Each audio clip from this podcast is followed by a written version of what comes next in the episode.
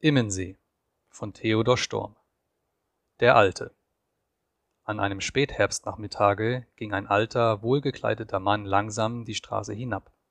Er schien von einem Spaziergange nach Hause zurückzukehren, denn seine Schnallenschuhe, die einer vorübergegangenen Mode angehörten, waren bestäubt. Den langen Rohrstock mit goldenem Knopf trug er unter dem Arm. Mit seinen dunklen Augen, in welche sich die ganze verlorene Jugend gerettet zu haben schien, und welche eigentümlich von den schneeweißen Haaren abstachen, sah er ruhig umher oder in die Stadt hinab, welche im Abendsonnendufte vor ihm lag. Er schien fast ein Fremder, denn von den Vorübergehenden grüßten ihn nur wenige, obgleich mancher unwillkürlich in diese ernsten Augen zu sehen gezwungen wurde. Endlich stand er vor einem hohen Giebelhause still, sah noch einmal in die Stadt hinaus und trat dann in die Hausdiele. Bei dem Schall der Türglocke wurde drinnen in der Stube von einem Guckfenster, welches nach der Diele hinausging, der grüne Vorhang weggeschoben und das Gesicht einer alten Frau dahinter sichtbar. Der Mann winkte ihr mit seinem Rohrstock. Noch kein Licht, sagte er in einem etwas südlichen Akzent, und die Haushälterin ließ den Vorhang wieder fallen. Der Alte ging nun über die weite Hausdiele, durch einen Pesel, wo große Eichschränke mit Porzellanvasen an den Wänden standen. Durch die gegenüberstehende Tür trat er in einen kleinen Flur, von wo aus eine enge Treppe zu den oberen Zimmern des Hinterhauses führte. Er stieg sie langsam hinauf, schloss oben eine Tür auf und trat dann in ein mäßig großes Zimmer. Hier war es heimlich und still. Die eine Wand war fast mit Respositorien und Bücherschränken bedeckt. An der anderen hingen Bilder von Menschen und Gegenden. Vor einem Tisch mit grüner Decke aus dem einzelnen aufgeschlagene Bücher umherlagen, stand ein schwerfälliger Lehnstuhl mit rotem Samtkissen. Nachdem der Alte Hut und Stock in die Ecke gestellt hatte, setzte er sich in den Lehnstuhl und schien mit gefalteten Händen von seinem Spaziergange auszuruhen. Wie er so saß, wurde es allmählich dunkler. Endlich fiel ein Mondstrahl durch die Fensterscheiben auf die Gemälde an der Wand. Und wie der helle Streif langsam weiterrückte, folgten die Augen des Mannes unwillkürlich. Nun trat er über ein kleines Bild in schlichtem weißen Rahmen. Elisabeth, sagte der Alte leise. Und, wie er das Wort gesprochen, war die Zeit verwandelt. Er war in seiner Jugend. Die Kinder. Bald trat die anmutige Gestalt eines kleinen Mädchens zu ihm. Sie hieß Elisabeth und mochte fünf Jahre zählen. Er selbst war doppelt so alt. Um den Hals trug sie ein rotseidenes Tüchelchen. Das ließ ihr hübsch zu den braunen Augen. Reinhard, rief sie, wir haben frei, frei, den ganzen Tag keine Schule und morgen auch nicht. Reinhard stellte die Rechentafel, die er schon unterm Arm hatte, flink hinter die Haustür, und dann liefen beide Kinder durchs Haus in den Garten und durch die Gartenpforte hinaus auf die Wiese. Die unverhofften Ferien kamen ihnen herrlich zustatten. Reinhard hatte hier mit Elisabeths Hilfe ein Haus aus Rasenstücken aufgeführt. Darin wollten sie die Sommerabende wohnen aber es fehlte noch die Bank. Nun ging er gleich an die Arbeit. Nägel, Hammer und die nötigen Bretter lagen schon bereit. Währenddessen ging Elisabeth an dem Wall entlang und sammelte den ringförmigen Samen der wilden Malve in ihre Schürze. Davon wollte sie sich Ketten und Halsbänder machen. Und als Reinhard endlich trotz manches krummgeschlagenen Nagels seine Bank dennoch zustande gebracht hatte und nun wieder in die Sonne hinaustrat, ging sie schon weit davon am anderen Ende der Wiese. Elisabeth, rief er, Elisabeth. Und da kam sie, und ihre Locken flogen. Komm, sagte er, nun ist unser Haus fertig. Du bist ja ganz heiß geworden. Komm herein, wir wollen uns auf die neue Bank setzen. Ich erzähl dir etwas. Dann gingen sie beide hinein und setzten sich auf die neue Bank. Elisabeth nahm ihre Ringelchen aus der Schürze und zog sie auf lange Bindfäden. Reinhard fing an zu erzählen. Es waren einmal drei Spinnfrauen. Ach, sagte Elisabeth, das weiß ich ja auswendig. Du musst auch nicht immer dasselbe erzählen. Da musste Reinhard die Geschichte von den drei Spinnfrauen stecken lassen. Und stattdessen erzählte er die Geschichte von dem armen Mann, der in die Löwengrube geworfen war. Nun war es Nacht, sagte er. Weißt du, ganz finstere und die Löwen schliefen.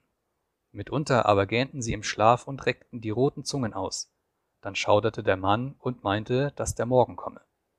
Da warf es um ihn her auf einmal einen hellen Schein, und als er aufsah, stand ein Engel vor ihm.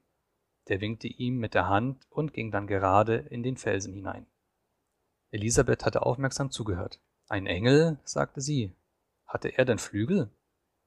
Es ist nur so eine Geschichte, antwortete Reinhard. Es gibt ja gar keine Engel. O pfui, Reinhard, sagte sie und sah ihm starr ins Gesicht. Als er sie aber finster anblickte, fragte sie ihn zweifelnd, warum sagen Sie es dann immer? Mutter und Tante auch und in der Schule. Das weiß ich nicht, antwortete er, aber es gibt doch keine. Aber du, sagte Elisabeth, gibt es denn noch keine Löwen? Löwen? Ob es Löwen gibt? In Indien, da spannen die Götzenpriester sie vor den Wagen und fahren mit ihnen durch die Wüste. Wenn ich groß bin, will ich einmal selber hin. Da ist es viel tausendmal schöner als hier bei uns. Da gibt es gar keinen Winter. Du musst auch mit mir. Willst du? Ja, sagte Elisabeth. Aber Mutter muss dann auch mit. Und deine Mutter auch. Nein, sagte Reinhard. Die sind dann zu alt, die können nicht mit. Ich darf aber nicht allein. Du sollst schon dürfen. Du wirst dann wirklich meine Frau, und dann haben die anderen dir nichts zu befehlen. Aber meine Mutter wird weinen. Wir kommen ja wieder, sagte Reinhard heftig. Sag es nur gerade heraus. Willst du mit mir reisen? Sonst gehe ich allein, und dann komme ich nimmer wieder. Der Kleinen kam das Weinen nahe. Mach nur nicht so böse Augen, sagte sie. Ich will ja mit nach Indien. Reinhard fasste sie mit ausgelassener Freude bei beiden Händen und zog sie hinaus auf die Wiese. Nach Indien, nach Indien, sang er und schwenkte sich mit ihr im Kreise, dass ihr das rote Tüchelchen vom Halse flog. Dann aber ließ er sie plötzlich los und sagte ernst, es wird doch nichts daraus werden. Du hast keine Courage. Elisabeth, Reinhard, rief es jetzt von der Gartenpforte. Hier, hier, antworteten die Kinder und sprangen Hand in Hand nach Hause. Im Walde. So lebten die Kinder zusammen. Sie war ihm oft zu still, er war ihr oft zu heftig, aber sie ließen deshalb nicht voneinander. Fast alle Freistunden teilten sie, winters in den beschränkten Zimmern ihrer Mütter, sommers in Busch und Feld.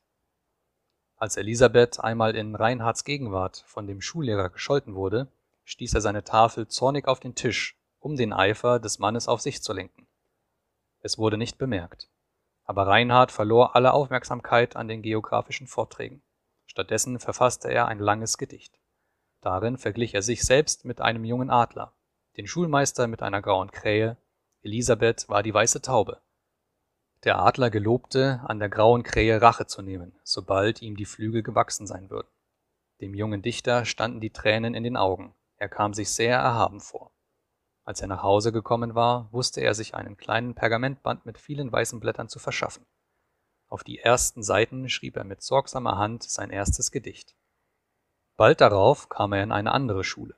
Hier schloss er manche neue Kameradschaft mit Knaben seines Alters, aber sein Verkehr mit Elisabeth wurde dadurch nicht gestört. Von den Märchen, welche er ihr sonst erzählt und wiedererzählt hatte, fing er jetzt an, die, welche ihr am besten gefallen hatten, aufzuschreiben. Dabei wandelte ihn oft die Lust an, etwas von seinen eigenen Gedanken hineinzudichten. Aber er wusste nicht weshalb, er konnte immer nicht dazu gelangen. So schrieb er sie genau auf, wie er sie selber gehört hatte. Dann gab er die Blätter an Elisabeth, diese in einem Schubfach ihrer Schatulle sorgfältig aufbewahrte. Und es gewährte ihm eine anmutige Befriedigung, wenn er sie mitunter abends diese Geschichten in seiner Gegenwart aus den von ihm geschriebenen Heften ihrer Mutter vorlesen hörte. Sieben Jahre waren vorüber. Reinhard sollte zu seiner weiteren Ausbildung die Stadt verlassen. Elisabeth konnte sich nicht in den Gedanken finden, dass es nun eine Zeit ganz ohne Reinhard geben werde. Es freute sie, als er ihr eines Tages sagte, er werde, wie sonst, Märchen für sie aufschreiben er wolle sie ihr mit den Briefen an seine Mutter schicken. Sie müsse ihm dann wieder schreiben, wie sie ihr gefallen hätten. Die Abreise rückte heran. Vorher aber kam noch mancher Reim in den Pergamentband. Das allein war für Elisabeth ein Geheimnis, obgleich sie die Veranlassung zu dem ganzen Buche und zu den meisten Liedern war, welche nach und nach fast die Hälfte der weißen Blätter gefüllt hatten. Es war im Juni. Reinhard sollte am andern Tage reisen. Nun sollte man noch einmal einen festlichen Tag zusammen begehen.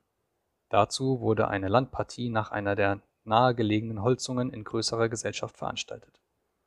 Der stundenlange Weg bis an den Saum des Waldes wurde zu Wagen zurückgelegt.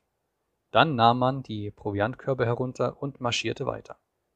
Ein Tannengehölz musste zuerst durchwandert werden. Es war kühl und dämmerig und der Boden überall mit feinen Nadeln bestreut. Nach halbstündigem Wandern kam man aus dem Tannendunkel in eine frische Buchenwaldung. Hier war alles licht und grün. mitunter brach ein Sonnenstrahl durch die blätterreichen Zweige. Ein Eichkätzchen sprang über ihren Köpfen von Ast zu Ast. Auf einem Platze, über welchem uralte Buchen mit ihren Kronen zu einem durchsichtigen Laubgewölbe zusammenwuchsen, machte die Gesellschaft Halt. Elisabeths Mutter öffnete einen der Körbe. Ein alter Herr warf sich zum Proviantmeister auf. Alle um mich herum, ihr jungen Vögel, rief er. Und merket genau, was ich euch zu sagen habe. Zum Frühstück erhält jetzt ein jeder von euch zwei trockene Wecken. Die Butter ist zu Hause geblieben. Die Zukost muss sich ein jeder selbst suchen. Es stehen genug Erdbeeren im Walde. Das heißt, für den, der sie zu finden weiß. Wer ungeschickt ist, muss sein Brot trocken essen. So geht es überall im Leben. Habt ihr meine Rede begriffen? Jawohl, riefen die Jungen. Ja, seht, sagte der Alte. Sie ist aber noch nicht zu Ende. Wir Alten haben uns im Leben schon genug umhergetrieben. Darum bleiben wir jetzt zu Haus, das heißt hier unter diesen breiten Bäumen, und schälen die Kartoffeln und machen Feuer und rüsten die Tafel, und wenn die Uhr zwölf ist, sollen auch die Eier gekocht werden. Dafür seid ihr uns von euren Erdbeeren die Hälfte schuldig, damit wir auch einen Nachtisch servieren können. Und nun geht nach Ost und West und seid ehrlich. Die Jungen machten allerlei schelmische Gesichter. Halt, rief der alte Herr noch einmal. Das brauche ich euch wohl nicht zu sagen. Wer keine findet, braucht auch keine abzuliefern. Aber das schreibt euch wohl hinter eure feinen Ohren. Von uns Alten bekommt er auch nichts. Und nun habt ihr für diesen Tag gute Lehren genug. Wenn ihr nun noch Erdbeeren dazu habt, so werdet ihr für heute schon durchs Leben kommen. Die Jungen waren derselben Meinung und begannen, sich paarweise auf die Fahrt zu machen. Komm, Elisabeth, sagte Reinhard, ich weiß einen Erdbeerenschlag. Du sollst kein trockenes Brot essen. Elisabeth knüpfte die grünen Bänder ihres Strohhuts zusammen und hing ihn über den Arm. So komm, sagte sie, der Korb ist fertig. Da gingen sie in den Wald hinein, tiefer und tiefer durch feuchte, undurchdringliche Baumschatten, wo alles still war, nur unsichtbar über ihnen in den Lüften das Geschrei der Falken. Dann wieder durch dichtes Gestrüpp, so dicht, dass Reinhard vorangehen musste, um einen Pfad zu machen, hier einen Zweig zu knicken, dort eine Ranke beiseite zu biegen. Bald aber hörte er hinter sich Elisabeth seinen Namen rufen. Er wandte sich um. Reinhard, rief sie, warte doch, Reinhard. Er konnte sie nicht gewahr werden. Endlich sah er sie in einiger Entfernung mit den Sträuchern kämpfen. Ihr feines Köpfchen schwamm nur kaum über den Spitzen der Farrenkräuter. Nun ging er noch einmal zurück und führte sie durch das Wirrnis der Kräuter und Stauden auf einen freien Platz hinaus, wo blaue Falter zwischen den einsamen Waldblumen flatterten. Reinhard strich ihr die feuchten Haare aus dem erhitzten Gesichtchen. Dann wollte er ihr den Strohhut aufsetzen, und sie wollte es nicht leiden aber dann bat er sie, und dann ließ sie es doch geschehen. Wo bleiben denn aber deine Erdbeeren? fragte sie endlich, indem sie stehen blieb und einen tiefen Atemzug tat. Hier haben sie gestanden, sagte er, aber die Kröten sind uns zuvorgekommen, oder die Marder, oder vielleicht die Elfen. Ja, sagte Elisabeth, die Blätter stehen noch da. Aber sprich hier nicht von Elfen. Komm nur, ich bin noch gar nicht müde, wir wollen weitersuchen. Vor ihnen war ein kleiner Bach, jenseits wieder der Wald. Reinhard hob Elisabeth auf seine Arme und trug sie hinüber. Nach einer Weile traten sie aus dem schattigen Laube wieder in eine weite Lichtung hinaus. Hier müssen Erdbeeren sein, sagte das Mädchen. Es duftet so süß. Sie gingen suchend durch den sonnigen Raum, aber sie fanden keine. Nein, sagte Reinhard, es ist nur der Duft des Heidekrauts. Himbeerbüsche und Hülsendorn standen überall durcheinander. Ein starker Geruch von Heidekräutern, welche abwechselnd mit kurzem Grase die freien Stellen des Bodens bedeckten, erfüllte die Luft. Hier ist es einsam, sagte Elisabeth. Wo mögen die anderen sein? An den Rückweg hatte Reinhard nicht gedacht. Warte nur, woher kommt der Wind? sagte er und hob seine Hand in die Höhe. Aber es kam kein Wind. Still, sagte Elisabeth. Mich dünkt, ich hörte sie sprechen. Rufe einmal da hinunter. Reinhard rief durch die hohle Hand. Kommt hierher! Hierher! rief es zurück. Sie antworteten, sagte Elisabeth und klatschte in die Hände. Nein, es war nichts, es war nur der Widerhall. Elisabeth fasste Reinhards Hand. Mir graut, sagte sie. Nein, sagte Reinhard, das muss es nicht. Hier ist es prächtig. Setz dich dort in den Schatten zwischen die Kräuter. Lass uns eine Weile ausruhen, wir finden die anderen schon. Elisabeth setzte sich unter eine überhängende Buche und lauschte aufmerksam nach allen Seiten. Reinhard saß einige Schritte davon auf einem Baumstumpf und sah schweigend nach ihr hinüber. Die Sonne stand gerade über ihnen. Es war glühende Mittagshitze. Kleine, goldglänzende, stahlblaue Fliegen standen flügelspirrend in der Luft. Rings um sie her ein feines Schwirren und Summen. Und manchmal hörte man tief im Wald das Hämmern der Spechte und das Kreischen der anderen Waldvögel. Horch, sagte Elisabeth, es läutet. Wo? fragte Reinhard. Hinter uns. Hörst du? Es ist Mittag. Dann liegt hinter uns die Stadt. Und wenn wir in dieser Richtung gerade durchgehen, so müssen wir die anderen treffen. So traten sie ihren Rückweg an. Das Erdbeersuchen hatten sie aufgegeben, denn Elisabeth war müde geworden. Endlich klang zwischen den Bäumen hindurch das Lachen der Gesellschaft. Dann sahen sie auch ein weißes Tuch auf dem Boden schimmern. Das war die Tafel. Und darauf standen Erdbeeren in Hülle und Fülle. Der alte Herr hatte eine Serviette im Knopfloch und hielt den Jungen die Fortsetzung seiner moralischen Reden, während er eifrig an einem Braten herumtranchierte. Da sind die Nachzügler, riefen die Jungen, als sie Reinhard und Elisabeth durch die Bäume kommen sahen. Hierher, rief der alte Herr. Tücher ausgeleert, Hüte umgekehrt. Nun zeigt her, was ihr gefunden habt. Hunger und Durst, sagte Reinhard. Wenn das alles ist, erwiderte der Alte und hob ihnen die volle Schüssel entgegen, so müsst ihr es auch behalten. Ihr kennt die Abrede. Hier werden keine Müßiggänger gefüttert. Endlich ließ er sich aber doch erbitten. Und nun wurde Tafel gehalten. Dazu schlug die Drossel aus den Wacholderbüschen. So ging der Tag hin. Reinhard hatte aber doch etwas gefunden. Waren es keine Erdbeeren, so war es doch auch im Walde gewachsen. Als er nach Hause gekommen war, schrieb er in seinen alten Pergamentband. Hier an der Bergeshalde verstummet ganz der Wind. Die Zweige hängen nieder, darunter sitzt das Kind. Sie sitzt in Thymiane, sie sitzt in lauter Duft. Die blauen Fliegen summen, und blitzen durch die Luft. Es steht der Wald so schweigend, sie schaut so klug darein, um ihre braunen Locken hinfließt der Sonnenschein. Der Kuckuck lacht von ferne, es geht mir durch den Sinn, sie hat die goldenen Augen der Waldeskönigin. So war sie nicht allein sein Schützling, sie war ihm auch der Ausdruck für alles Liebliche und Wunderbare seines aufgehenden Lebens. Da stand das Kind am Wege. Weihnachtabend kam heran. Es war noch nachmittags, als Reinhard mit anderen Studenten im Ratskeller am alten Eichentisch zusammensaß. Die Lampen an den Wänden waren angezündet, denn hier unten dämmerte es schon.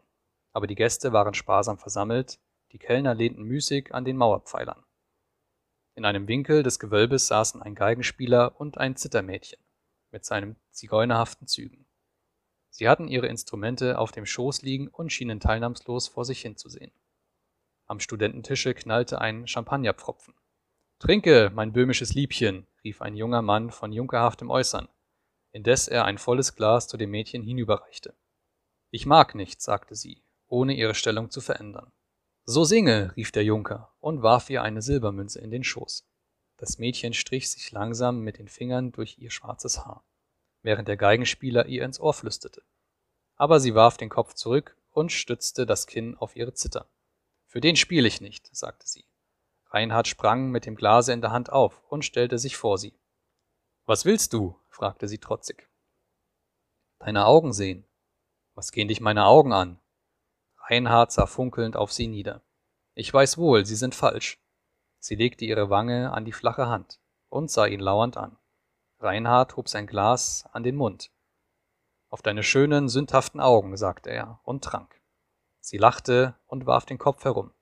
Gib, sagte sie, und indem sie ihre schwarzen Augen in die seinen heftete, trank sie langsam den Rest. Dann griff sie einen Dreiklang und sang mit tiefer, leidenschaftlicher Stimme Heute, nur heute bin ich so schön. Morgen, ach morgen, muss alles vergehen.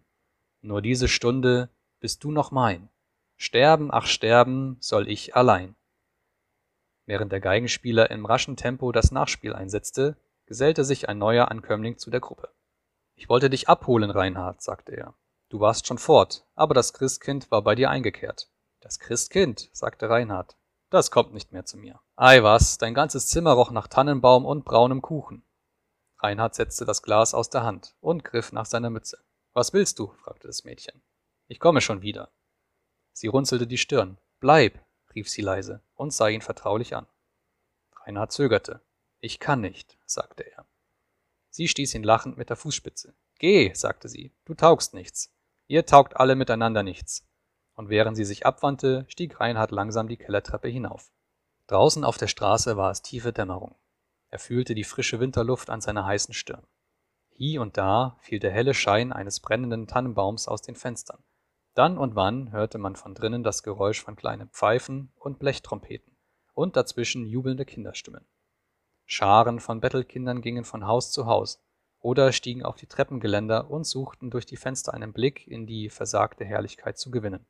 Mitunter wurde auch eine Tür plötzlich aufgerissen und scheltende Stimmen trieben einen ganzen Schwarm solcher kleinen Gäste aus dem hellen Hause auf die dunkle Gasse hinaus. Anderswo wurde auf dem Hausflur ein altes Weihnachtslied gesungen. Es waren klare Mädchenstimmen darunter. Reinhard hörte sie nicht, er ging rasch an allem vorüber, aus einer Straße in die andere. Als er an seine Wohnung gekommen, war es fast völlig dunkel geworden. Er stolperte die Treppe hinauf und trat in seine Stube. Ein süßer Duft schlug ihm entgegen. Das heimelte ihn an. Das roch wie zu Haus der Mutter Weihnachtsstube. Mit zitternder Hand zündete er sein Licht an. Da lag ein mächtiges Paket auf dem Tisch, und als er es öffnete, fielen die wohlbekannten braunen Festkuchen heraus. Auf einigen waren die Anfangsbuchstaben seines Namens in Zucker eingestreut. Das konnte niemand anders als Elisabeth getan haben. Dann kam ein Päckchen mit feiner gestickter Wäsche zum Vorschein, Tücher und Manschetten, zuletzt Briefe von der Mutter und von Elisabeth. Reinhard öffnete zuerst den letzteren. Elisabeth schrieb die schönen Zuckerbuchstaben können dir wohl erzählen, wer bei den Kuchen mitgeholfen hat. Dieselbe Person hat die Manschetten für dich gestickt. Bei uns wird es nun Weihnachtabend sehr still werden. Meine Mutter stellt immer schon um halb zehn ihr Spinnrad in die Ecke. Es ist gar so einsam diesen Winter, wo du nicht hier bist. Nun ist auch vorigen Sonntag der Hänfling gestorben, den du mir geschenkt hattest. Ich habe sehr geweint, aber ich habe ihn doch immer gut gewartet. Der sang sonst immer nachmittags, wenn die Sonne auf seinen Bauer schien. Du weißt, die Mutter hing oft ein Tuch über, um ihn zu geschweigen, wenn er so recht aus Kräften sang. Da ist es nun noch stiller in der Kammer. Nur, dass dein alter Freund Erich uns jetzt mitunter besucht. Du sagtest einmal, er sähe seinem braunen Überrock ähnlich. Daran muss ich nun immer denken, wenn er zur Tür hereinkommt, und es ist gar zu komisch. Sag es aber nicht zur Mutter, sie wird dann leicht verdrießlich. Rat, was ich deiner Mutter zu Weihnachten schenke. Du rätst es nicht. Mich selber. Der Erich zeichnet mich in schwarzer Kreide. Ich habe ihm schon dreimal sitzen müssen. Jedes Mal eine ganze Stunde. Es war mir recht zuwider, dass der fremde Mensch mein Gesicht so auswendig lernte. Ich wollte auch nicht, aber die Mutter redete mir zu. Sie sagte, es würde der guten Frau Werner eine große Freude machen. Aber du hältst nicht Wort, Reinhard. Du hast keine Märchen geschickt. Ich habe dich oft bei deiner Mutter verklagt. Sie sagt dann immer, du habest jetzt mehr zu tun als solche Kindereien. Ich glaube es aber nicht, es ist wohl anders. Nun las Reinhard auch den Brief seiner Mutter, und als er beide Briefe gelesen und langsam wieder zusammengefaltet und weggelegt hatte, überfiel ihn unerbittliches Heimweh. Er ging eine Zeit lang in seinem Zimmer auf und nieder, er sprach leise und dann halb verständlich zu sich selbst. Er wäre fast verirret und wusste nicht hinaus. Da stand das Kind am Wege und winkte ihm nach Haus. Dann trat er an sein Pult, nahm einiges Geld heraus und ging wieder auf die Straße hinab. Hier war es mittlerweile stiller geworden. Die Weihnachtsbäume waren ausgebrannt, die Umzüge der Kinder hatten aufgehört. Der Wind fegte durch die einsamen Straßen. Alte und Junge saßen in ihren Häusern familienweise zusammen. Der zweite Abschnitt des Weihnachtsabends hatte begonnen. Als Reinhard in die Nähe des Ratskellers kam, hörte er aus der Tiefe herauf Geigenstrich und den Gesang des Zittermädchens. Nun klingelte unten die Kellertür, und eine dunkle Gestalt schwankte die breite, matt erleuchtete Treppe hinauf. Reinhard trat in den Häuserschatten und ging dann rasch vorüber. Nach einer Weile erreichte er den erleuchteten Laden eines Juweliers, und nachdem er hier ein kleines Kreuz von roten Korallen eingehandelt hatte, ging er auf demselben Weg, den er gekommen war, wieder zurück. Nicht weit von seiner Wohnung bemerkte er ein kleines, in klägliche Lumpen gehülltes Mädchen an einer hohen Haustür stehen, in vergeblicher Bemühung, sie zu öffnen. Soll ich dir helfen? sagte er. Das Kind erwiderte nichts, ließ aber die schwere Türklinke fahren. Reinhard hatte schon die Tür geöffnet. Nein, sagte er, Sie können dich hinausjagen. Komm mit mir. Ich will dir Weihnachtskuchen geben. Dann machte er die Türe wieder zu und fasste das kleine Mädchen an der Hand, das stillschweigend mit ihm in seine Wohnung ging. Er hatte das Licht beim Weggehen brennen lassen. Hier hast du Kuchen, sagte er. Und gab ihr die Hälfte seines ganzen Schatzes in ihre Schürze, nur keine mit den Zuckerbuchstaben. Nun geh nach Haus und gib deiner Mutter auch davon. Das Kind sah mit einem scheuen Blick zu ihm hinauf. Es schien solcher Freundlichkeit ungewohnt und nichts darauf erwidern zu können. Reinhard machte die Türe auf und leuchtete ihr, und nun flog die Kleine wie ein Vogel mit ihren Kuchen die Treppe hinab und zum Hause hinaus. Reinhard schürte das Feuer in seinem Ofen an und stellte das bestaubte Tintenfass auf seinen Tisch. Dann setzte er sich hin und schrieb, und schrieb die ganze Nacht Briefe an seine Mutter, an Elisabeth. Der Rest der Weihnachtskuchen lag unberührt neben ihm, aber die Manschetten von Elisabeth hatte er angeknüpft, was sich gar wunderlich zu seinem weißen Flausrock ausnahm. So saß er noch, als die Wintersonne auf die gefrorenen Fensterscheiben fiel und ihm gegenüber im Spiegel ein blasses, ernstes Antlitz zeigte. Daheim. Als es Ostern geworden war, reiste Reinhard in die Heimat. Am Morgen nach seiner Ankunft ging er zu Elisabeth. Wie groß du geworden bist, sagte er, als das schöne, schmächtige Mädchen ihm lächelnd entgegenkam. Sie errötete, aber sie erwiderte nichts. Ihre Hand, die er beim Willkommen in die seine genommen, suchte sie ihm sanft zu entziehen. Er sah sie zweifelnd an, das hatte sie früher nicht getan.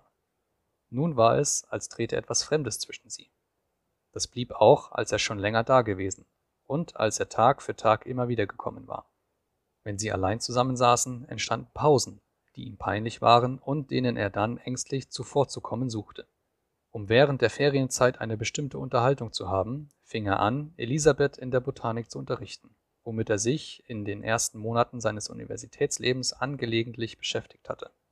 Elisabeth, die ihm in allem zu folgen gewohnt und überdies lehrhaft war, ging bereitwillig darauf ein. Nun wurden mehrere Male in der Woche Exkursionen ins Feld oder in die Heiden gemacht. Und hatten sie dann mittags die grüne Botanisierkapsel voll Kraut und Blumen nach Hause gebracht, so kam Reinhard einige Stunden später wieder, um mit Elisabeth den gemeinschaftlichen Fund zu ordnen und zu teilen. In solcher Absicht trat er eines Nachmittags ins Zimmer, als Elisabeth am Fenster stand und ein vergoldetes Vogelbauer, das er sonst nicht dort gesehen, mit frischem Hühnerschwarm besteckte. Im Bauer saß ein Kanarienvogel, der mit den Flügeln schlug und kreischend nach Elisabeths Fingern pickte. Sonst hatte Reinhards Vogel an dieser Stelle gehangen. Hat mein armer Hänfling sich nach seinem Tode in einen Goldfinken verwandelt? fragte er heiter. Das pflegen die Hänflinge nicht, sagte die Mutter, welche spinnend im Lehnstuhl saß. Ihr Freund Erich hat ihn heute Mittag für Elisabeth von seinem Hofe hereingeschickt. Von welchem Hofe? Das wissen Sie nicht. Was denn? Dass Erich seit einem Monat den zweiten Hof seines Vaters am Immensee angetreten hat? Aber Sie haben mir kein Wort davon gesagt. Ei, sagte die Mutter, Sie haben sich auch noch mit keinem Worte nach Ihrem Freunde erkundigt. Er ist ein gar lieber, verständiger junger Mann. Die Mutter ging hinaus, um den Kaffee zu besorgen. Elisabeth hatte Reinhard den Rücken zugewandt und war noch mit dem Bau ihrer kleinen Laube beschäftigt. Bitte, nur ein kleines Weilchen, sagte sie. Gleich bin ich fertig. Da Reinhard wieder seine Gewohnheit nicht antwortete, so wandte sie sich um. In seinen Augen lag ein plötzlicher Ausdruck von Kummer, den sie nie darin gewahrt hatte. Was fehlt dir, Reinhard? fragte sie, indem sie nahe zu ihm trat. Mir, sagte er gedankenlos und ließ seine Augen träumerisch in den ihren ruhen. Du siehst so traurig aus. Elisabeth, sagte er, ich kann den gelben Vogel nicht leiden. Sie sah ihn staunend an, sie verstand ihn nicht. Du bist so sonderbar, sagte sie. Er nahm ihre beiden Hände, die sie ruhig in den seinen ließ. Bald trat die Mutter wieder herein. Nach dem Kaffee setzte diese sich an ihr Spinnrad. Reinhard und Elisabeth gingen ins Nebenzimmer, um ihre Pflanzen zu ordnen. Nun wurden Staubfäden gezählt, Blätter und Blüten sorgfältig ausgebreitet und von jeder Art zwei Exemplare zum Trocknen zwischen die Blätter eines großen Folianten gelegt. Es war sonnige Nachmittagsstille.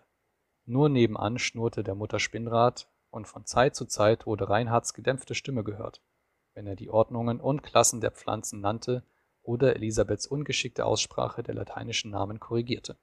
Mir fehlt noch von neulich die Maiblume, sagte sie jetzt, als der ganze Fund bestimmt und geordnet war. Reinhard zog einen kleinen weißen Pergamentband aus der Tasche. Hier ist ein Maiblumenstängel für dich, sagte er, indem er die halbgetrocknete Pflanze herausnahm. Als Elisabeth die beschriebenen Blätter sah, fragte sie, Hast du wieder Märchen gedichtet? Es sind keine Märchen, antwortete er und reichte ihr das Buch. Es waren lauter Verse, die meisten füllten höchstens eine Seite. Elisabeth wandte ein Blatt nach dem anderen um. Sie schien nur die Überschriften zu lesen. Als sie vom Schulmeister gescholten war. Als sie sich im Walde verirrt hatten. Mit den Ostermärchen. Als sie mir zum ersten Mal geschrieben hatte. In der Weise lauteten fast alle. Reinhard blickte forschend zu ihr hin, und indem sie immer weiterblätterte, sah er, wie zuletzt auf ihrem klaren Antlitz ein zartes Rot hervorbrach und es allmählich ganz überzog. Er wollte ihre Augen sehen, aber Elisabeth sah nicht auf und legte das Buch am Ende schweigend vor ihm hin. Gib es mir nicht so zurück, sagte er. Sie nahm ein braunes Reis aus der Blechkapsel. Ich will dein Lieblingskraut hineinlegen, sagte sie und gab ihm das Buch in seine Hände. Endlich kam der letzte Tag der Ferienzeit und der Morgen der Abreise. Auf ihre Bitte erhielt Elisabeth von der Mutter die Erlaubnis, ihren Freund an den Postwagen zu begleiten, der einige Straßen von ihrer Wohnung seine Station hatte. Als sie vor die Haustür traten, gab Reinhard ihr den Arm. So ging er schweigend neben dem schlanken Mädchen her. Je näher sie ihrem Ziel kamen, desto mehr war es ihm, er habe ihr, ehe er auf so lange Abschied nehme, etwas Notwendiges mitzuteilen, etwas, wovon aller Wert und alle Lieblichkeit seines künftigen Lebens abhänge. Und doch konnte er sich des erlösenden Wortes nicht bewusst werden. Das ängstigte ihn. Er ging immer langsamer. Du kommst zu spät, sagte sie.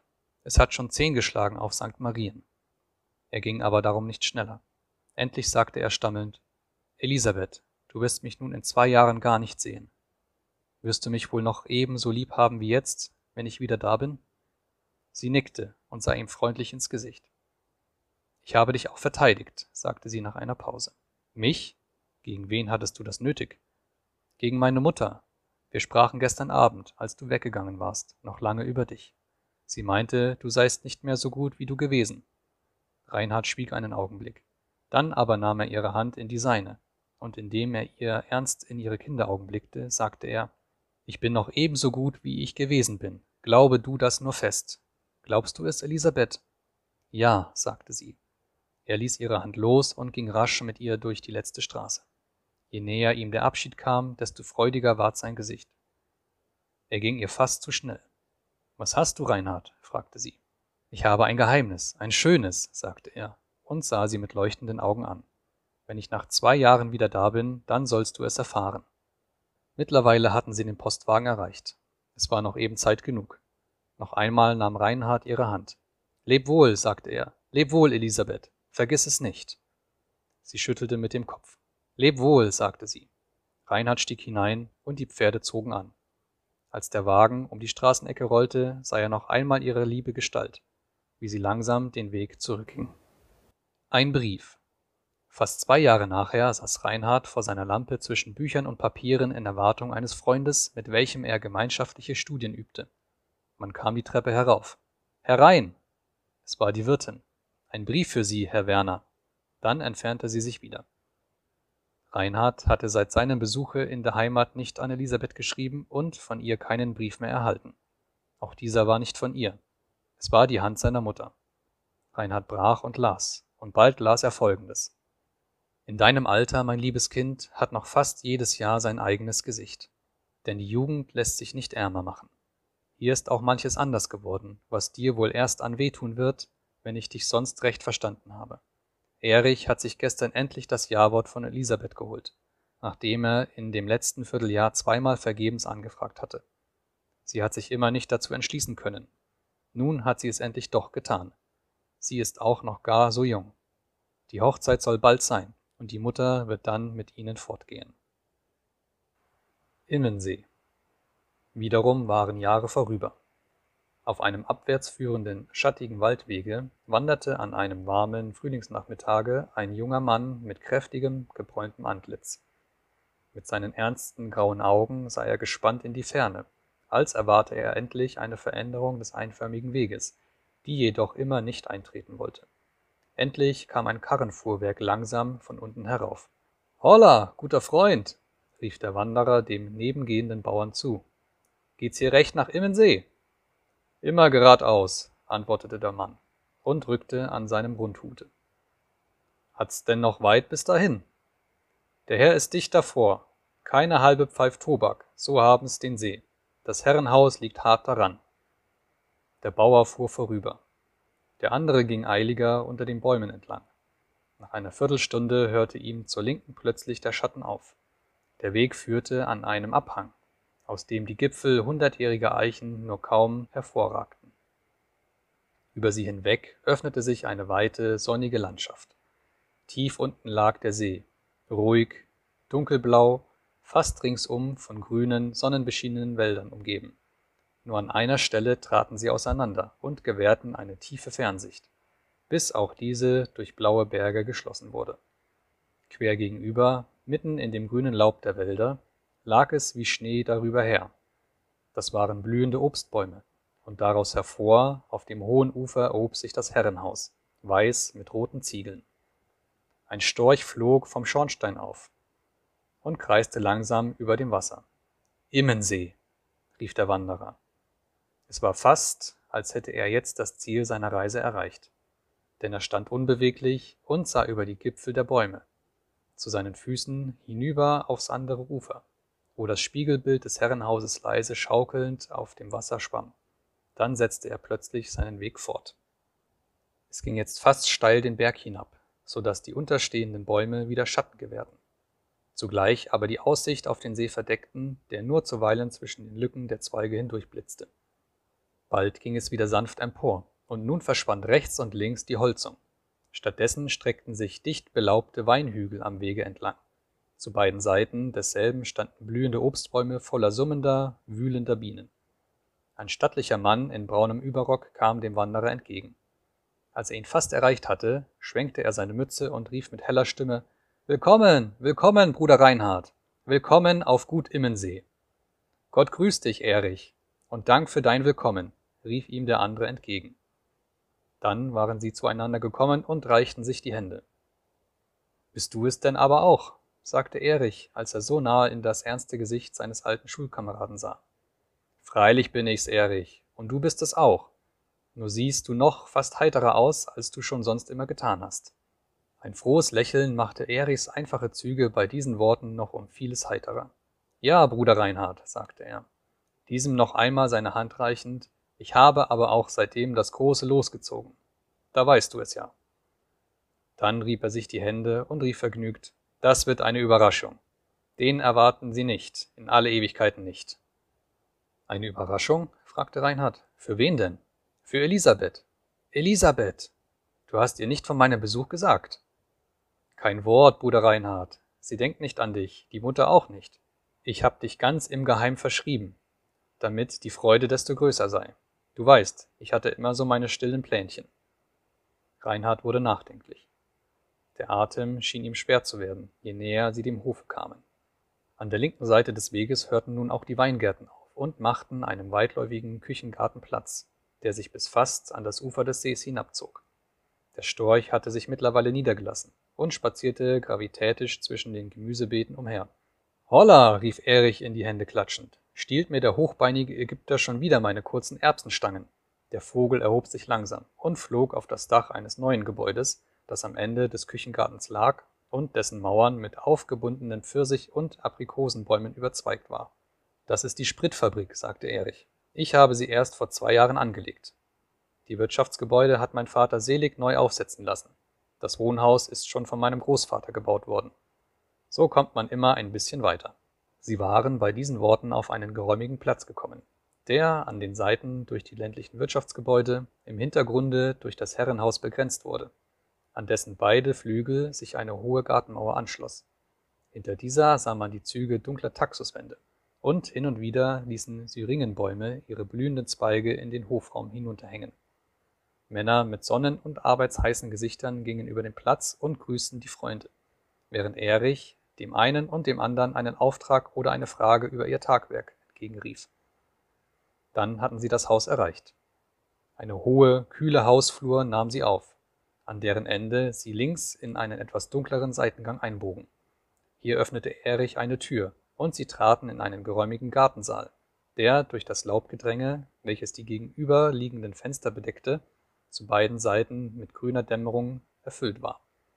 Zwischen diesen aber ließen zwei hohe, Weit geöffnete Flügeltüren den vollen Glanz der Frühlingssonne hereinfallen und gewährten die Aussicht in einen Garten mit gezirkelten Blumenbeeten und hohen steinen Laubwänden, geteilt durch einen geraden, breiten Gang, durch welchen man auf den See und weiter auf die gegenüberliegenden Wälder hinaussah. Als die Freunde hineintraten, trug die Zugluft ihnen einen Strom von Duft entgegen. Auf einer Terrasse vor der Gartentür saß eine weiße, mädchenhafte Frauengestalt. Sie stand auf und ging den Eintretenden entgegen, aber auf halbem Wege blieb sie wie angewurzelt stehen und starrte den Fremden unbeweglich an. Er streckte ihr lächelnd die Hand entgegen. Reinhard, rief sie. Reinhard, mein Gott, du bist es. Wir haben uns lange nicht gesehen. Lange nicht, sagte er und konnte nichts weiter sagen. Denn als er ihre Stimme hörte, fühlte er einen feinen körperlichen Schmerz am Herzen. Und wie er zu ihr aufblickte, stand sie vor ihm, dieselbe leichte, zärtliche Gestalt, der er vor Jahren in seiner Vaterstadt Lebewohl gesagt hatte. Erich war mit freudestrahlendem Antlitz an der Tür zurückgeblieben. Nun, Elisabeth, sagte er, Geld, den hättest du nicht erwartet, den in alle Ewigkeit nicht. Elisabeth sah ihn mit schwesterlichen Augen an. Du bist so gut, Erich, sagte sie. Er nahm ihre schmale Hand liebkosend in die seinen. Und nun wir ihn haben, sagte er, nun lassen wir ihn so bald nicht wieder los. Er ist so lange draußen gewesen. Wir wollen ihn wieder heimisch machen. Schau nur, wie fremd und vornehm er aussehen geworden ist. Ein scheuer Blick Elisabeths streifte Reinhards Antlitz. Es ist nur die Zeit, die wir nicht beisammen waren, sagte er. In diesem Augenblick kam die Mutter mit einem Schüsselkörbchen am Arm zur Türe herein. Herr Werner, sagte sie, als sie Reinhard erblickte. Ei, ein ebenso lieber als unerwarteter Gast.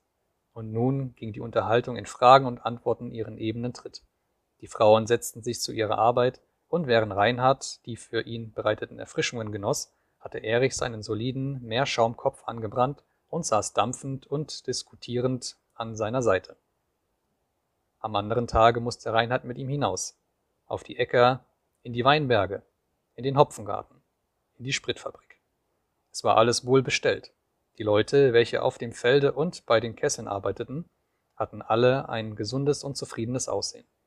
Zu Mittag kam die Familie im Gartensaal zusammen, und der Tag wurde dann, je nach der Muße der Wirte, mehr oder minder gemeinschaftlich verlebt. Nur die Stunden vor dem Abendessen, wie die ersten des Vormittags, blieb Reinhard arbeitend auf seinem Zimmer. Er hatte seit Jahren, wo er deren habhaft werden konnte, die im Volke lebenden Reime und Lieder gesammelt und ging nun daran, seinen Schatz zu ordnen und womöglich mit neuen Aufzeichnungen aus der Umgegend zu vermehren. Elisabeth war zu allen Zeiten sanft und freundlich. Erichs immer gleichbleibende Aufmerksamkeit nahm sie mit einer fast demütigen Dankbarkeit auf, und Reinhard dachte mitunter, das heitere Kind von ehedem habe wohl eine weniger stille Frau versprochen.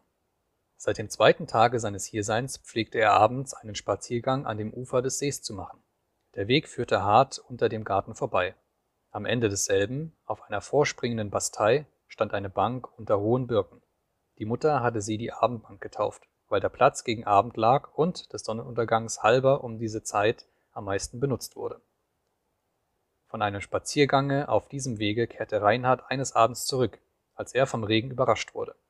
Er suchte Schutz unter einer am Wasser stehenden Linde, aber die schweren Tropfen schlugen bald durch die Blätter. Durchnässt, wie er war, ergab er sich darein und setzte langsam seinen Rückweg fort. Es war fast dunkel, der Regen fiel immer dichter. Als er sich der Abendbank näherte, glaubte er zwischen den schimmernden Birkenstämmen eine weiße Frauengestalt zu unterscheiden. Sie stand unbeweglich und, wie er beim Näherkommen zu erkennen meinte, zu ihm hingewandt, als wenn sie jemanden erwartete. Er glaubte, es sei Elisabeth. Als er aber rascher zuschritt, um sie zu erreichen und dann mit ihr zusammen durch den Garten ins Haus zurückkehren, wandte sie sich langsam ab und verschwand in den dunklen Seitengängen. Er konnte das nicht reimen. Er war fast zornig auf Elisabeth, und dennoch zweifelte er, ob sie es gewesen sei. Aber er scheute sich, sie danach zu fragen. Ja, er ging bei seiner Rückkehr nicht in den Gartensaal, nur um Elisabeth nicht etwa durch die Gartentür hereintreten zu sehen. Meine Mutter hat's gewollt. Einige Tage nachher, es ging schon gegen Abend, saß die Familie, wie gewöhnlich um diese Zeit, im Gartensaal zusammen. Die Türen standen offen. Die Sonne war schon hinter den Wäldern jenseits des Sees. Reinhard wurde um die Mitteilung einiger Volkslieder gebeten, welche er am Nachmittage von einem auf dem Lande wohnenden Freunde geschickt bekommen hatte. Er ging auf sein Zimmer und kam gleich darauf mit einer Papierrolle zurück, welche aus einzelnen sauber geschriebenen Blättern zu bestehen schien. Man setzte sich an den Tisch, Elisabeth an Reinhards Seite. Wir lesen auf gut Glück, sagte er. Ich habe sie selber noch nicht durchgesehen. Elisabeth rollte das Manuskript auf. Hier sind Noten, sagte sie. Das musst du singen, Reinhard. Und dieser las nun zuerst einige Tiroler Schnaderhüpferl, indem er beim Lesen je zuweilen die lustige Melodie mit halber Stimme anklingen ließ. Eine allgemeine Heiterkeit bemächtigte sich der kleinen Gesellschaft. Wer hat doch aber die schöne Lieder gemacht? fragte Elisabeth. Ei, sagte Erich, das hört man den Dingern schon an. Schneidergesellen und Friseure und derlei luftiges Gesindel. Reinhard sagte, sie werden gar nicht gemacht. Sie wachsen, sie fallen aus der Luft, sie fliegen über Land wie Mariengarn, hierhin und dorthin, und werden an tausend Stellen zugleich gesungen. Unser eigenstes Tun und Leiden finden wir in diesen Liedern. Es ist, als ob wir alle an ihnen mitgeholfen hätten. Er nahm ein anderes Blatt. Ich stand auf hohen Bergen. Das kenne ich, rief Elisabeth. Stimme nur an, Reinhard. Ich will dir helfen. Und nun sangen sie jene Melodie, die so rätselhaft ist, dass man nicht glauben kann, dass sie von Menschen erdacht wurden. Elisabeth mit ihrer etwas verdeckten Altstimme dem Tenor sekundierend. Die Mutter saß inzwischen emsig an ihrer Näherei. Erich hatte die Hände ineinandergelegt und hörte andächtig zu. Als das Lied zu Ende war, legte Reinhard das Blatt schweigend beiseite. Vom Ufer des Sees herauf kam durch die Abendstille das Geläute der Herdenglocken. Sie horchten unwillkürlich. Da hörten sie eine klare Knabenstimme singen. Ich stand auf hohen Bergen und sah ins tiefe Tal. Reinhard lächelte. Hört ihr es wohl? So geht's von Mund zu Mund. Es wird oft in dieser Gegend gesungen, sagte Elisabeth. Ja, sagte Erich. Es ist der Hirtenkasper. Er treibt die Starken heim. Sie horchten noch eine Weile, bis das Geläute oben hinter den Wirtschaftsgebäuden verschwunden war. Das sind Urtöne, sagte Reinhard. Sie schlafen in Waldesgründen. Gott weiß, wer sie gefunden hat. Er zog ein neues Blatt heraus. Es war schon dunkel geworden.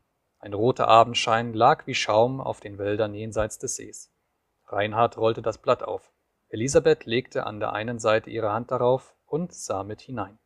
Dann las Reinhard. Meine Mutter hat's gewollt, den andern ich nehmen sollt. Was ich zuvor besessen, mein Herz sollt es vergessen. Das hat es nicht gewollt. Meine Mutter klag ich an.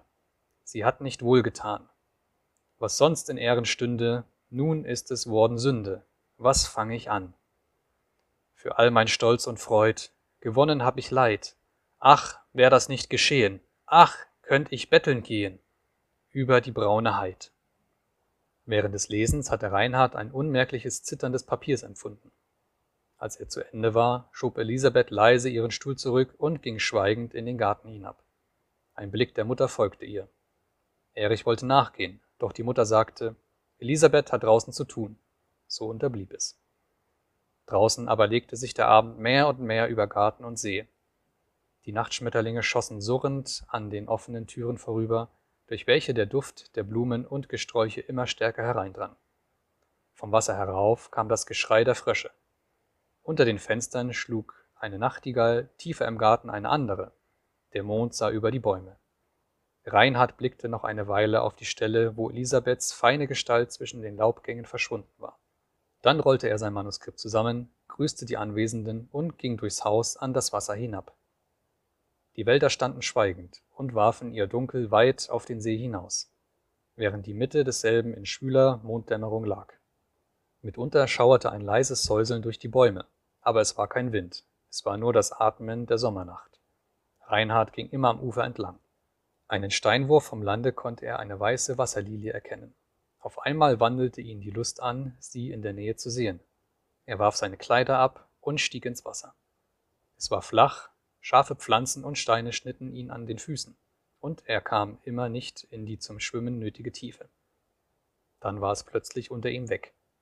Die Wasser quillten über ihm zusammen, und es dauerte eine Zeit lang, ehe er wieder auf die Oberfläche kam. Nun regte er Hand und Fuß und schwamm im Kreise umher, bis er sich bewusst geworden, von wo er hineingegangen war. Bald sah er auch die Lilie wieder. Sie lag einsam zwischen den großen blanken Blättern. Er schwamm langsam hinaus, und hob mitunter die Arme aus dem Wasser, dass die herabrieselnden Tropfen im Mondlicht blitzten. Aber es war, als ob die Entfernung zwischen ihm und der Blume dieselbe bliebe. Nur das Ufer lag, wenn er sich umblickte, in immer ungewisserem Dufte hinter ihm. Er gab indes sein Unternehmen nicht auf, sondern schwamm rüstig in derselben Richtung fort. Endlich war er der Blume so nahe gekommen, dass er die silbernen Blätter deutlich im Mondlicht unterscheiden konnte. Zugleich aber fühlte er sich in einem Gewirr von Wasserpflanzen wie in einem Netze verstrickt. Die glatten Stängel langten vom Grunde herauf und rankten sich an seine nackten Glieder. Das unbekannte Wasser lag so schwarz um ihn her, hinter sich hörte er das Springen eines Fisches. Es wurde ihm plötzlich so unheimlich in dem fremden Elemente, dass er mit Gewalt das Gestrick der Pflanzen zerriss und in atemloser Hast dem Lande zuschwamm. Als er von hier auf den See zurückblickte, lag die Lilie wie zuvor fern und einsam über der dunklen Tiefe. Er kleidete sich an und ging langsam nach Hause zurück. Als er aus dem Garten in den Saal trat, fand er Erich und die Mutter in den Vorbereitungen einer kleinen Geschäftsreise, welche am anderen Tage vor sich gehen sollte. Wo sind denn Sie so spät in der Nacht gewesen? rief ihm die Mutter entgegen. Ich, erwiderte er, ich wollte die Wasserlilie besuchen. Es ist aber nichts daraus geworden. Das versteht wieder einmal kein Mensch, sagte Erich. Was tausend hattest du denn mit der Wasserlilie zu tun? Ich habe sie früher einmal gekannt, sagte Reinhard. Es ist aber schon lange her. Elisabeth. Am folgenden Nachmittag wanderten Reinhard und Elisabeth jenseits des Sees bald durch die Hölzung, bald auf dem hohen, vorspringenden Uferrande. Elisabeth hatte von Erich den Auftrag erhalten, während seiner und der Mutter Abwesenheit Reinhard mit den schönsten Aussichten der nächsten Umgebung, namentlich von der anderen Uferseite auf den Hof selber, bekannt zu machen. Nun gingen sie von einem Punkt zum anderen. Endlich wurde Elisabeth müde und setzte sich in den Schatten überhängender Zweige. Reinhard stand ihr gegenüber an einem Baumstamm gelehnt. Da hörte er tiefer im Walde den Kuckuck rufen, und es kam ihm plötzlich, dies alles sei schon einmal ebenso gewesen. Er sah sie seltsam lächelnd an. Wollen wir Erdbeeren suchen? fragte er. Es ist keine Erdbeerzeit, sagte sie. Sie wird aber bald kommen. Elisabeth schüttelte schweigend den Kopf. Dann stand sie auf, und beide setzten ihre Wanderung fort und wie sie so an seiner Seite ging, wandte sein Blick sich immer wieder nach ihr hin.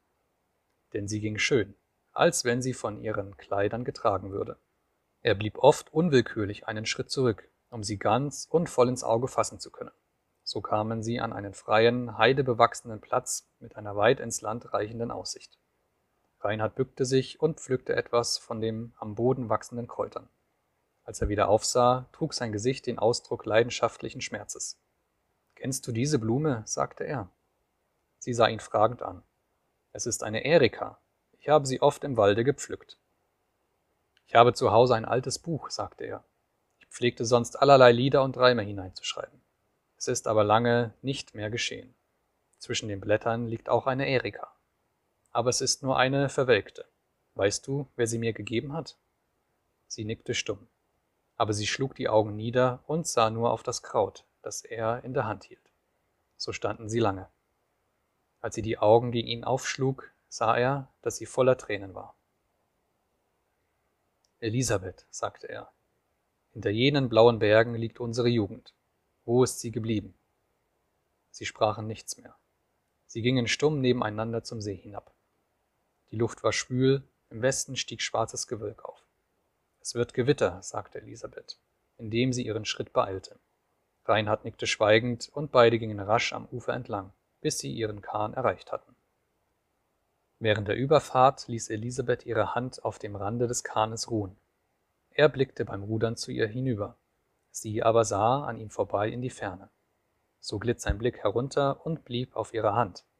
Und diese blasse Hand verriet ihm, was ihr Antlitz ihm verschwiegen hatte. Er sah auf ihr jenen feinen Zug geheimen Schmerzes, der sich so gern schöner Frauenhände bemächtigt, die nachts auf krankem Herzen liegen. Als Elisabeth seine Augen auf ihrer Hand ruhen fühlte, ließ sie sie langsam über Bord ins Wasser gleiten. Auf dem Hofe angekommen, trafen sie einen Scherenschleiferkarren vor dem Herrenhause. Ein Mann mit schwarzen, niederhängenden Locken trat emsig das Rad und summte eine Zigeunermelodie zwischen den Zähnen, während ein eingeschirrter Hund schnaufend daneben lag. Auf dem Hausflur stand in Lumpen gehüllt ein Mädchen mit verstörten, schönen Zügen und streckte bettelnd die Hand gegen Elisabeth aus. Reinhard griff in seine Tasche, aber Elisabeth kam ihm zuvor und schüttete hastig den ganzen Inhalt ihrer Börse in die offene Hand der Bettlerin. Dann wandte sie sich eilig ab, und Reinhard hörte, wie sie schluchzend die Treppe hinaufging. Er wollte sie aufhalten, aber er besann sich und blieb an der Treppe zurück. Das Mädchen stand noch immer auf dem Flur, unbeweglich, den empfangenen Almosen in der Hand. Was willst du noch? fragte Reinhard. Sie fuhr zusammen. Ich will nichts mehr, sagte sie. Dann, den Kopf nach ihm zurückwendend, ihn anstarrend mit den verirrten Augen, ging sie langsam gegen die Tür. Er rief einen Namen aus, aber sie hörte es nicht mehr. Mit gesenktem Haupte, mit über der Brust gekreuzten Armen, schritt sie über den Hof hinab. Sterben, ach sterben, soll ich allein. Ein altes Lied brauste ihm ins Ohr, der Atem stand ihm still. Eine kurze Weile, dann wandte er sich ab und ging auf sein Zimmer. Er setzte sich hin, um zu arbeiten, aber er hatte keine Gedanken. Nachdem er es eine Stunde lang vergebens versucht hatte, ging er ins Familienzimmer hinab. Es war niemand da, nur kühle, grüne Dämmerung. Auf Elisabeths Nähtisch lag ein rotes Band, das sie am Nachmittag um den Hals getragen hatte. Er nahm es in die Hand, aber es tat ihm weh, und er legte es wieder hin. Er hatte keine Ruhe. Er ging an den See hinab und band den Kahn los. Er ruderte hinüber und ging noch einmal alle Wege, die er kurz vorher mit Elisabeth zusammengegangen war. Als er wieder nach Hause kam, war es dunkel. Auf dem Hofe begegnete ihm der Kutscher, der die Wagenpferde ins Gras bringen wollte. Die Reisenden waren eben zurückgekehrt. Bei seinem Eintritt in den Hausflur hörte er Erich im Gartensaal auf und abschreiten. Er ging nicht zu ihm hinein. Er stand einen Augenblick still und stieg dann leise die Treppe hinauf nach seinem Zimmer. Hier setzte er sich in den Lehnstuhl ans Fenster. Er tat vor sich selbst, als wolle er die Nachtigall hören, die unten in den Taxuswänden schlug. Aber er hörte nur den Schlag seines eigenen Herzens. Unter ihm im Hause ging alles zur Ruhe. Die Nacht verrann, er fühlte es nicht. So saß er stundenlang. Endlich stand er auf und legte sich ins offene Fenster. Der Nachttau rieselte zwischen den Blättern. Die Nachtigall hatte aufgehört zu schlagen. Allmählich wurde auch das tiefe Blau des Nachthimmels von Osten her durch einen blassgelben Schimmer verdrängt. Ein frischer Wind erhob sich und streifte Reinhards heiße Stirn. Die erste Lerche stieg jauchzend in die Luft. Reinhard kehrte sich plötzlich um und trat an den Tisch. Er tappte nach einem Bleistift und als er diesen gefunden, setzte er sich und schrieb damit einige Zeilen auf einen weißen Bogen Papier. Nachdem er hiermit fertig war, nahm er Hut und Stock und das Papier zurücklassend öffnete er behutsam die Tür und stieg in den Flur hinab. Die Morgendämmerung ruhte noch in allen Winkeln. Die große Hauskatze dehnte sich auf der Strohmatte und sträubte den Rücken gegen seine Hand, die er ihr gedankenlos entgegenhielt. Draußen im Garten aber priesterten schon die Sperlinge von den Zweigen und sagten es allen, dass die Nacht vorbei sei. Da hörte er oben im Hause eine Tür gehen. Es kam die Treppe herunter, und als er aufsah, stand Elisabeth vor ihm. Sie legte die Hand auf seinen Arm. Sie bewegte die Lippen, aber er hörte keine Worte. Du kommst nicht wieder, sagte sie endlich. Ich weiß es. Lüge nicht. Du kommst nie wieder. Nie, sagte er. Sie ließ ihre Hand sinken und sagte nichts mehr. Er ging über den Flur der Türe zu. Dann wandte er sich noch einmal. Sie stand bewegungslos an derselben Stelle und sah ihn mit toten Augen an. Er tat einen Schritt vorwärts und streckte die Arme nach ihr aus. Dann kehrte er sich gewaltsam ab und ging zur Tür hinaus. Draußen lag die Welt im frischen Morgenlichte. Die Tauperlen, die in den Spinngeweben hingen, blitzten in den ersten Sonnenstrahlen. Er sah nicht rückwärts. Er wanderte rasch hinaus, und mehr und mehr versank hinter ihm das stille Gehöft, und vor ihm auf stieg die große, weite Welt. Der Alte. Der Mond schien nicht mehr in die Fensterscheiben. Es war dunkel geworden. Der Alte aber saß noch immer mit gefalteten Händen in seinem Lehnstuhl und blickte vor sich hin in den Raum des Zimmers. Allmählich verzog sich vor seinen Augen die schwarze Dämmerung um ihn her zu einem breiten, dunklen See. Ein schwarzes Gewässer legte sich hinter das andere, immer tiefer und ferner, und auf dem letzten so fern, dass die Augen des Alten sie kaum erreichten, schwamm einsam zwischen breiten Blättern eine weiße Wasserlilie. Die Stubentür ging auf, und ein heller Lichtschimmer fiel ins Zimmer. Es ist gut, dass Sie kommen, Brigitte, sagte der Alte. Stellen Sie das Licht nur auf den Tisch. Dann rückte er auch den Stuhl zum Tische, nahm eins der aufgeschlagenen Bücher und vertiefte sich in Studien, an denen er einst die Kraft seiner Jugend geübt hatte.